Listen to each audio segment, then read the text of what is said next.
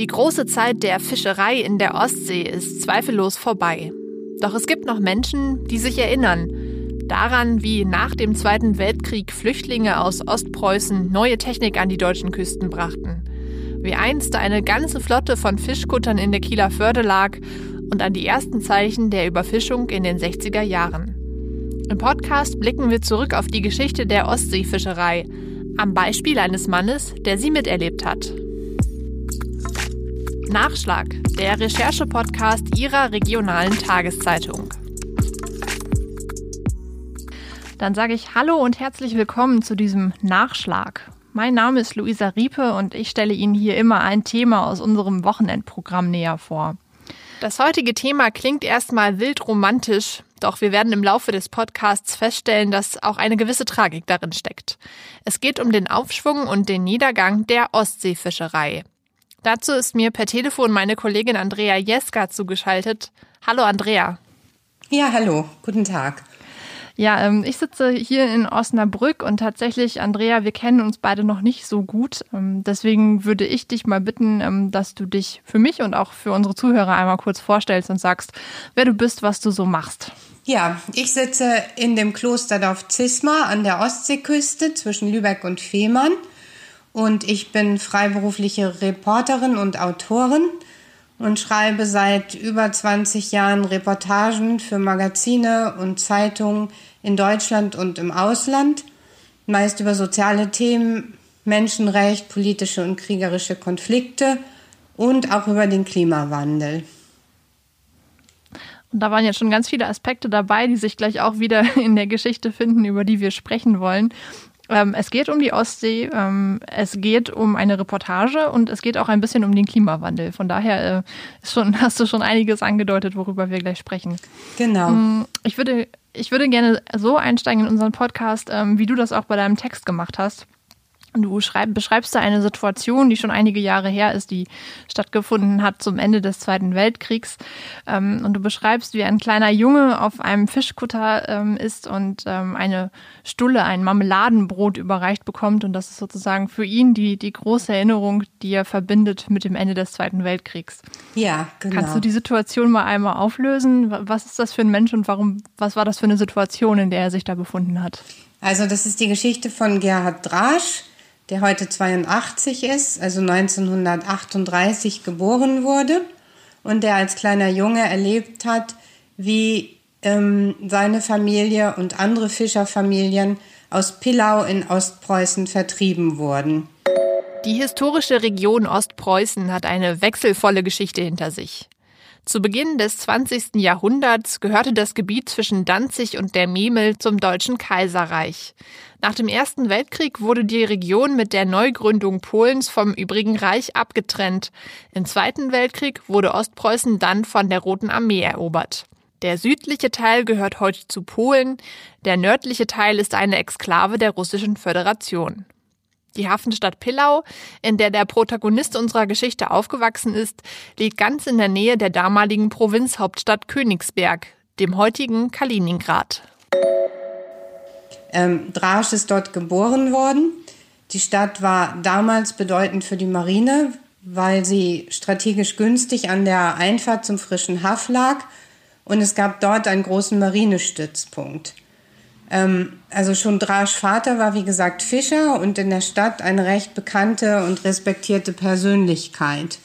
Und die Situation war so, als die Deutschen den Krieg verloren und die Rote Armee anrückte, da verbot der damalige Gauleiter den Ostpreußen aus Pillau zu fliehen.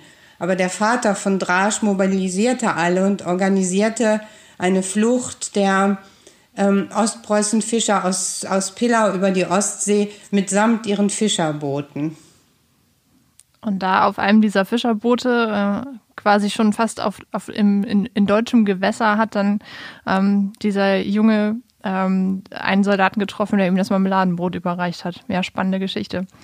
Ja, ja, genau. Die haben natürlich auf der Flucht nicht so viele Lebensmittel gehabt und es wurde also zwischendrin gefischt und geangelt und man kann sich vorstellen, es gab Fisch und nochmal Fisch und wieder Fisch und da war so ein Marmeladenbrot natürlich das höchste der Gefühle. Ja.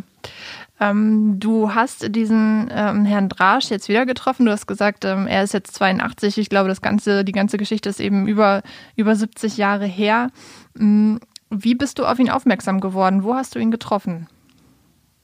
Ähm, ich habe ihn zu Hause getroffen, in seinem Haus in Möltenort, da wo die Fischer, die Ostpreußen-Fischer am Ende gelandet sind, an der Kieler Bucht. Ähm, ja, er ist inzwischen natürlich in Rente. Er hat die Fischerei auch schon in den 80ern aufgegeben, als ersichtlich wurde, dass das kein lukratives Geschäft mehr war und hat dann unterrichtet an der Fischereischule ähm, und ist heute, ja, ich würde sagen, zufriedener und glücklicher Rentner und wahrscheinlich einer der letzten dieser ehemaligen Flüchtlingsfischer, die sich noch erinnern an die Geschichten und noch Zeitzeugen sind. Also die meisten anderen sind inzwischen tot. Und deshalb ist die Geschichte von Gerhard Drasch eine sehr, sehr wichtige, weil er eben noch bezeugen kann, was damals geschehen ist. Ja. Wir steigen gleich sicher noch mal ein bisschen tiefer ein in die Geschichte dieser Flüchtlingsfischer, wie du sie nennst, und auch äh, was sie für die, für die Ostsee und die Fischerei bedeutet haben. Ähm, mich würde jetzt noch mal interessieren, du hast in deinem Text total schön beschrieben, was dieser Gerhard Drasch für ein Mensch ist. Kannst du das für unsere Hörer vielleicht auch noch mal verdeutlichen? Ähm, ja, Drasch ist jemand, der, ich würde sagen, sehr in sich ruht. Ähm, also wir wissen ja, dass die, die Flüchtlinge, die aus Ostpreußen kamen, alle ganz schreckliche Geschichten erlebt haben.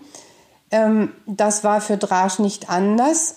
Die sind also über die Ostsee ähm, gefahren und es war ja auch damals Winter und die Wetterbedingungen waren nicht gut und Zudem wurden sie ganz oft aus der Luft noch beschossen und dann gab es eben sowjetische Torpedoboote in der Ostsee, ähm, die, die auch geschossen haben. Und als Drasch damals mit seinen Eltern auf der Halbinsel Hela anlegte, bei Danzig, um Benzin und Lebensmittel zu organisieren, ähm, wurde damals gerade das Flüchtlingsschiff Wilhelm Gustloff mit 10.000 Flüchtlingen an Bord von einem sowjetischen U-Boot versenkt.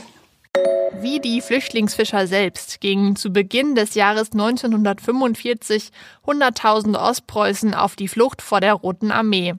Doch nicht alle hatten eigene Boote zur Verfügung.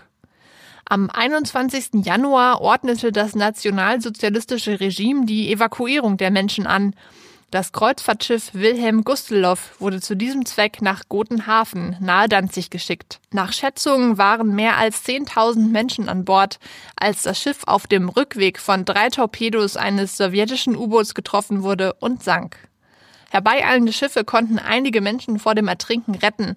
Etwa 9000 sollen trotzdem gestorben sein. Der Untergang der Wilhelm Gustelow gilt damit bis heute als größte Katastrophe der Seefahrtsgeschichte. Und Rasch erlebte mit anderen Kindern, die dann alle am Ufer standen, wie kleine Boote die Leichen an Land brachten. Ähm, das muss ein sehr traumatisches Erlebnis gewesen sein, was er aber, glaube ich, im Laufe der Zeit seines Lebens verkraftet hat.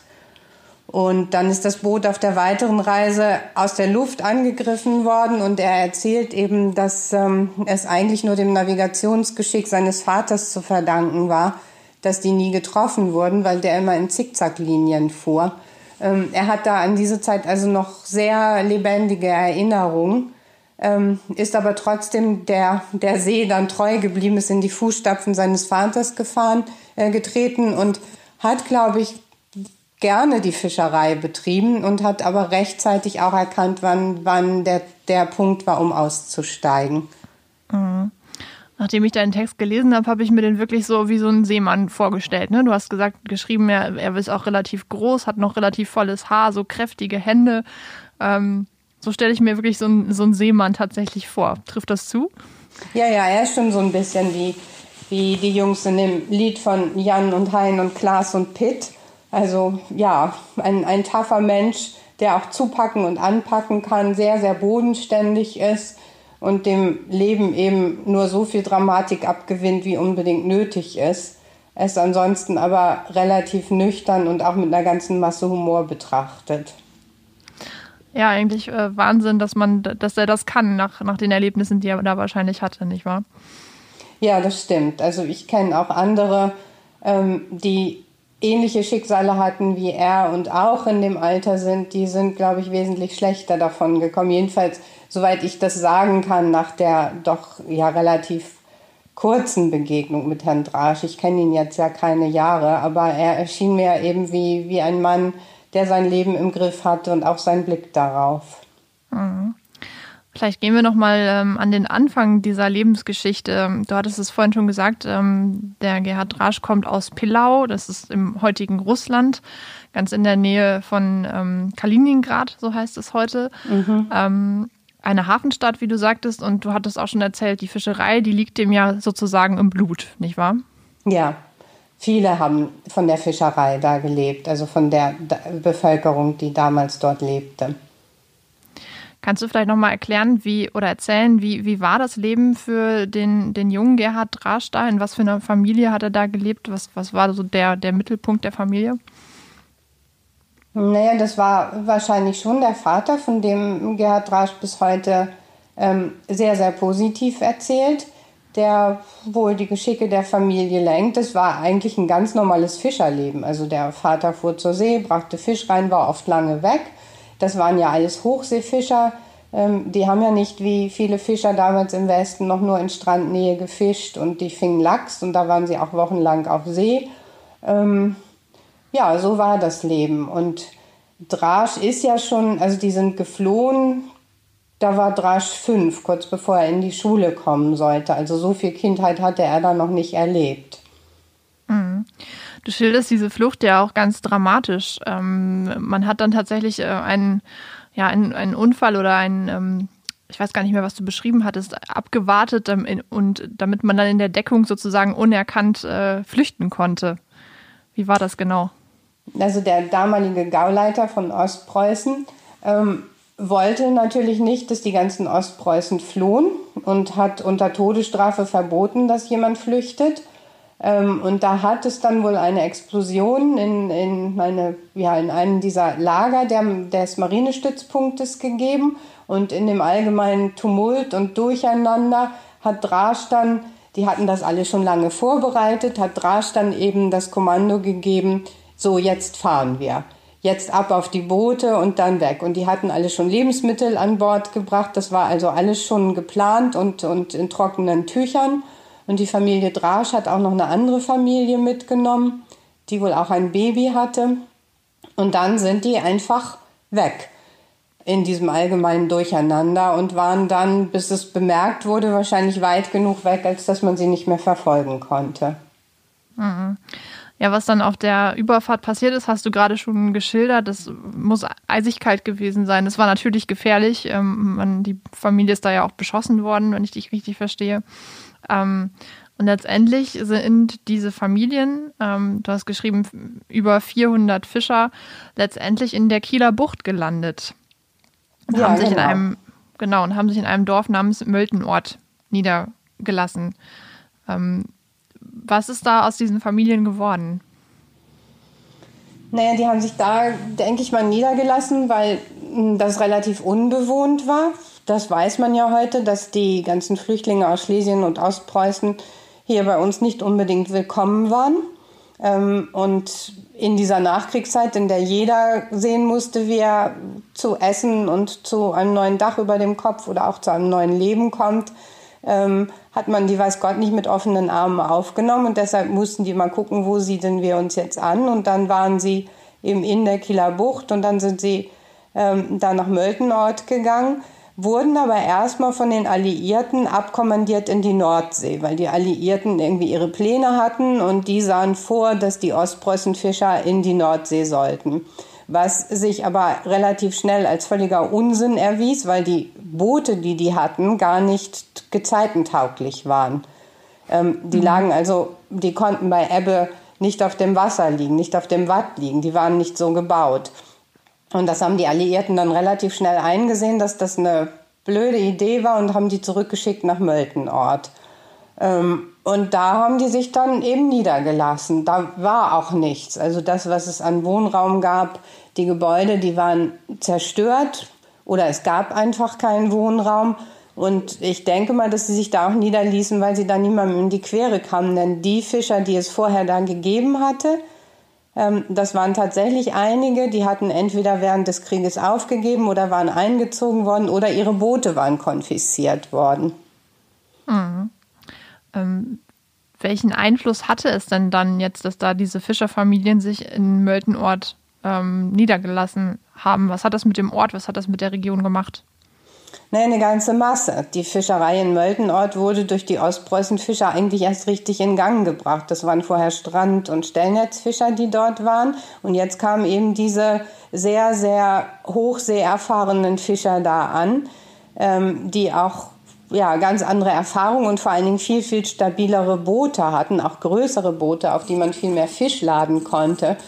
Und die eben auch bereit waren und die Erfahrung hatten, um zum Beispiel in ihre ehemaligen Gewässer zurückzufahren, als sich dann alles beruhigt hatte. Da sind die dann wieder vor der Küste von Ostpreußen, sind die wieder vor die Küste von Ostpreußen gefahren und haben dort gefischt. Und das war damals noch möglich, weil es eben noch nicht diese Hoheitsgewässer gab. Das wurde ja erst viel später eingeführt, dass ein bestimmter Raum vor der Küste eines Landes eben nicht befischt werden darf von Fischern anderer Nationen. Ähm, und damit war das dann, war das zu Ende. Aber bis diese Hoheitsgrenze eingeführt wurde, konnten die dann noch fischen und haben es auch getan und haben wiederum Lachs gefischt und waren wochenlang auf See und ähm, sind, soweit ich das überblicken kann, dann auch relativ schnell wieder zu einem, wenn auch bescheidenen Wohlstand gekommen, aber haben sich auch schnell einen guten Ruf erworben und haben praktisch die, die ganze Fischerei in der Gegend neu belebt. Mhm klingt jetzt erstmal total paradiesisch. Ne? Da kommt jemand sozusagen mit moderner Technik, mit einem stabilen Kutter oder auch mit besseren Netzen und äh, erobert sich als Flüchtling irgendwie seine, seine neue Lebenswelt ähm, und dann auch noch so erfolgreich. Ähm, es hat aber, glaube ich, nicht lange gedauert, bis äh, zum ersten Mal das Thema Überfischung dann plötzlich auf der Agenda war, richtig? Ja, das stimmt. Also paradiesisch war es auch von Anfang an nicht, denn es gab ja in Möltenort gar keinen keine Wohngelegenheit. Das heißt, die Fischer haben erstmal lange auf ihren eigenen Booten gewohnt. Das waren natürlich sehr beengte und wahrscheinlich auch feuchte, kalte Zustände. Dann hat Drasch Vater organisiert, dass einer ähm, dieser Netzleger, also das war ein großes Schiff, was auslief, um, um Netze zu spannen, um feindliche U-Boote abzuhalten dass sie das kaperten. Dieses, dieses Schiff gehörte wie, wie viele andere Güter damals den, den Engländern. Ähm, Drasch Vater hat das mit anderen Flüchtlingen gekapert. Die Engländer haben sie gewähren lassen, weil die irgendwie auch erkannten, die Leute müssen irgendwo wohnen. Und dann haben die erstmal lange auf diesem Schiff gewohnt. Ähm, und dann erst, ich glaube 1953 gab es dann die ersten Flüchtlingswohnsiedlungen und sie hatten wieder ein Dach über dem Kopf. Aber jedenfalls haben die dann natürlich gefischt und gefischt und das Fischereigewerbe, was ja durch den Krieg vollkommen ähm, brach gelegen hat, wurde wieder belebt und immer mehr Leute gingen in diesen Berufsstand und die Ostsee, also der Bestand der Ostsee war dafür einfach nicht angelegt und Drasch meinte, dass sich das schon in den 60er Jahren entwickelt hat, dass man das sehen konnte, dass Überfischung da war. Ähm, da hat nur keiner darauf reagiert, weil es auch niemand so recht wahrhaben wollte. Also damals haben ja auch noch Professoren an den Fischereihochschulen gelehrt, dass der Bestand der Meere unendlich ist. Und das hat man auch tatsächlich geglaubt. Aber wie gesagt, schon in den 60ern, wenn man den Fischern zuhört, war ersichtlich, dass er eben nicht unendlich ist. Mhm. Drasch selber ist ja selbst auch Fischer geworden. Du hast es schon gesagt. Ähm, für ihn war das damals einfach eine ganz logische Berufswahl, oder? Ja, das denke ich schon. Also ich glaube nicht, dass er hier über irgendwas anderes nachgedacht hat. Das bot sich ja auch an, weil, der, weil das, also das Boot war eben da. Das Kapital sozusagen, was man als Fischer braucht, war schon da. Denn so ein Boot zu kaufen ist ja unendlich teuer. Und das ist auch bis heute der Grund, warum es wenig Nachwuchs gibt, weil die Jungen sich einfach das gar nicht leisten können, sich ein neues Boot zu kaufen. Und so hat Drasch das eben von seinem Vater übernommen und hat das fortgesetzt, was er ohnehin schon konnte. Mhm. Wann begann denn dann, also du hast schon gesagt, Überfischung war schon früh ein Thema, aber wann begann denn dann wirklich so der Niedergang der Ostseefischerei? Naja, dann wahrscheinlich in den 70ern. Das war ja auch die Zeit, ähm, in der es auch politische Konsequenzen gab. Also dass ja dann zum ersten Mal sich auch auf Europaebene damit beschäftigt wurde, dass man Quoten braucht und Gesetze und dass das Fischereiwesen auch limitiert sein muss, dass nicht jeder nach Gutdünken so viel rausholen darf, wie er will. Ähm, und mit diesen Quoten kam natürlich auch für die Fischer ein bisschen der Niedergang, denn das bedeutete, dass sie wesentlich weniger fischen durften und eben nicht mehr alle Fische und auf Jahreszeiten oder bestimmte Monate limitiert. Und dann gab es eben ganz viele Regularien und Bürokratie und es wurde immer schwieriger für sie. Und ähm, irgendwann in den 80ern war das auch Drasch einfach zu viel. Ähm, und er ist dann, wie gesagt, ausgestiegen. Hm, wie viele seiner Kollegen ja auch. Ähm, bist du jetzt für deine Recherche, du bist in Möltenort ja tatsächlich gewesen. Wie ist die Situation für die Fischer denn dort heute? Naja, es gibt an der gesamten Ostseeküste ja kaum noch Fischer. Ähm, das war eigentlich ja der Anlass für meine Geschichte, dass ähm, zwei Fotografen, Jan Kuchenbecker und Franz Bischoff, ein, ein Buch über die letzten Ostseefischer machten. Für ihr Buch Seesucht haben die Fotografen Franz Bischoff und Jan Kuchenbecker die letzten Ostseefischer porträtiert. Fast alle, wie sie selbst auf dem Cover behaupten. Es gibt wohl nur noch knapp 450 Menschen an der Ostsee, die im Haupterwerb vom Fischfang leben. Ihnen widmen die beiden Fotografen ihr Buch. Sie schreiben, dieses Buch porträtiert die Männer, die immer noch voller Leidenschaft den Beruf des Fischers leben und gibt einen Einblick in ihre Traditionen, ihr Freiheitsgefühl und ihre Sehnsucht nach dem Meer. Und sie brauchten jemanden, eine Autorin, die Texte dazu schreibt. Und so ist ja auch die Idee entstanden, ähm, auch, auch die Geschichte der Flüchtlingsfischer aufzuschreiben. Und egal mit wem man redet, entlang der gesamten Ostseeküste in den Häfen, die einst berühmt waren für Fischerei, überall herrscht komplette Untergangsstimmung. Hm. Ich habe äh, in, in der Vorbereitung auf diesen Podcast gelesen, irgendwie es gäbe nur noch vier äh, Fischer überhaupt in ähm, Möltenort. Könnt, könnte das sein? Ist das irgendwie. Ja, das könnte sein, ja hauptberufliche. Also es gibt natürlich Fischer, die machen das irgendwie nebenberuflich, die haben ein zweites mhm. Standbein, die haben vielleicht ein Restaurant oder eine Fischbude oder wie auch immer. Ähm, und, und fischen eben nur noch für den eigenen Bedarf. Aber die Zahl der hauptberuflichen Fischer ist dramatisch runtergegangen. Und man sieht es auch in Möltenort. Da liegt einfach kein Fischerboot mehr. Da liegen im Hafen äh, lauter Yachten und Segelboote. Ähm, aber die vielen, vielen Fischerboote, die dort einst lagen, die gibt es einfach nicht mehr. Die sind abgewrackt oder verkauft. Ähm, und die, es ist für die meisten Fischer inzwischen unmöglich, von der Fischerei zu überleben. Um die Fischbestände in der Ostsee steht es ja weiterhin schlecht, das hast du gesagt. Und äh, die EU will die Fangquoten für die Ostsee ja auch weiter reduzieren. Was bedeutet das denn weiter für die Fischerei in der Ostsee? Also das bedeutet für die Fischerei in der Ostsee, dass sie so, wie sie heute existiert, also selbst mit den wenigen, die es noch gibt, nicht wird weiter existieren können. Ähm, die Ostsee ist ja ein Binnenmeer, hat sowieso nicht so viel Sauerstoff wie eben offene Meere. Und ähm, durch die Überdüngung auch der Landwirtschaft ist, ist der Sauerstoffgehalt in der Ostsee noch niedriger geworden was natürlich für die Fische bedeutet, dass sie eben nicht mehr so gut laichen können und der Laichbestand auch nicht mehr die Überlebenschancen hat.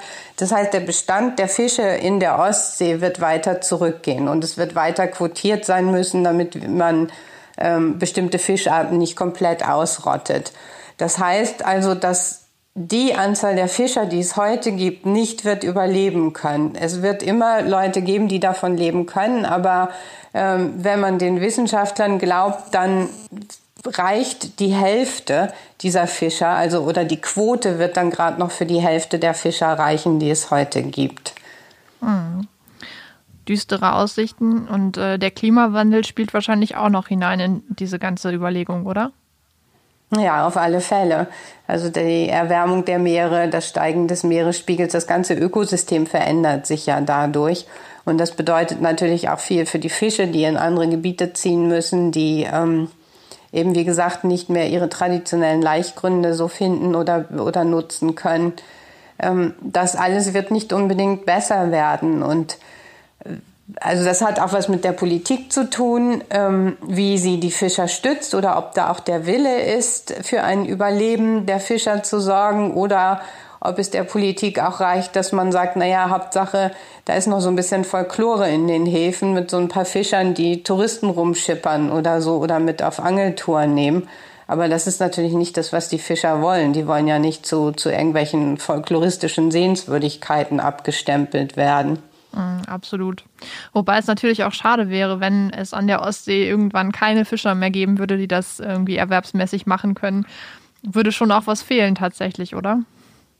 Ja, natürlich würde was fehlen. Also die, ich würde mal sagen, die gesamte Geschichte des Ostseeraums ist ja geprägt von Handel, Schifffahrt und Fischerei.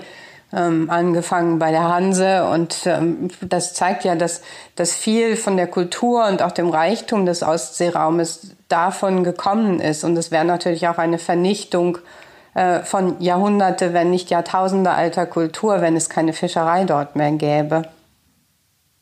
Hm.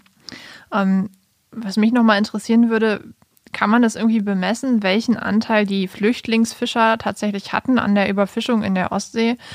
Du sagtest ja, dass, dass die sozusagen erstmals das Know-how mitgebracht haben, wirklich die, die Ostsee auch so zu befischen, ähm, dass es dann zur Überfischung geführt hat. Oder führt das zu weit? Ich glaube, das führt zu weit. Also allgemein ähm, gab es ja viele, die damals in die Fischerei gingen. Die Leute mussten ja von irgendwas leben und natürlich stieg auch der Bedarf ähm, an Lebensmitteln oder der Bedarf an, an, ja, an Fischen, den die Leute wollten, weil es ja auch viel mehr Bewohner hier gab.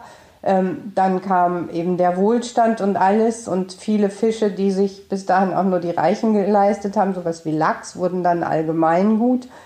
Ähm, ich glaube, das hat eher damit zu tun, dass die, die der Bedarf der Verbraucher oder die Nachfrage der Verbraucher immer mehr gestiegen ist und die Fischer das einfach nur bedient haben. Hm, verstehe. Ähm, die Lebensgeschichte von Gerhard Darsch, die du jetzt aufgeschrieben hast, was kann die uns über das individuelle Schicksal oder die individuelle Geschichte hinaus ähm, über die Flüchtlingsfischer sagen? Mhm.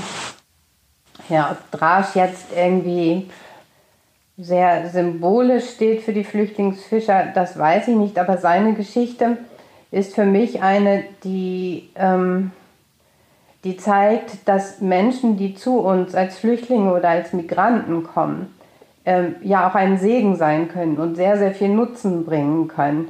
Ähm, und ja auch, gerade wenn man aus so zerstörten Verhältnissen kommt, einen unglaublichen Wunsch haben, sich wieder ein neues Leben aufzubauen und dafür sehr viel Kraft und Energie investieren. Und wenn man auf die eben auf die heutigen Flüchtlinge guckt und auch auf die vielen Ressentiments, die gegen die sind und diese, diese Fremdenfeindlichkeit und Rassismus und was es alles gibt, dann kann so eine Geschichte wie die der Flüchtlingsfischer aus Ostpreußen einem natürlich zeigen, was für ein Unsinn das ist ähm, und wie, wie negativ das ist. Wir, wir müssten einfach einen anderen Blick darauf haben und das, das Positive und die gesellschaftliche, ähm, den gesellschaftlichen Nutzen auch sehen, der dadurch entsteht, dass Menschen aus anderen Ländern mit neuen Ideen und mit anderen Fähigkeiten kommen.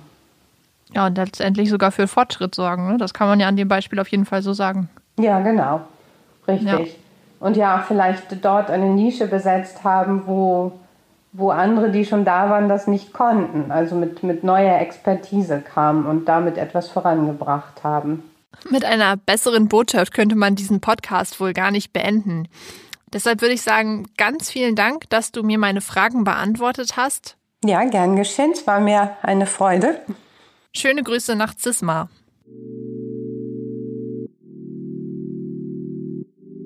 Das war Nachschlag der Recherche-Podcast zum XL, dem Wochenendspezial von der Neuen Osnabrücker Zeitung, der Schweriner Volkszeitung und des Schleswig-Holsteinischen Zeitungsverlags. Vielen Dank, dass Sie zugehört haben. Wenn Sie mehr zum Thema der heutigen Folge wissen möchten, auf der Internetseite Ihrer regionalen Tageszeitung finden Sie den ganzen Artikel von Andrea Jeska über die Flüchtlingsfischer von Möldenort. In der nächsten Woche blicken wir dann voraus auf den Schulstart im Norden. Wie haben sich Schleswig-Holstein, Niedersachsen und Mecklenburg-Vorpommern auf das Lernen unter Corona-Bedingungen eingestellt? Eine spannende Frage und ich würde mich freuen, wenn Sie wieder zuhören.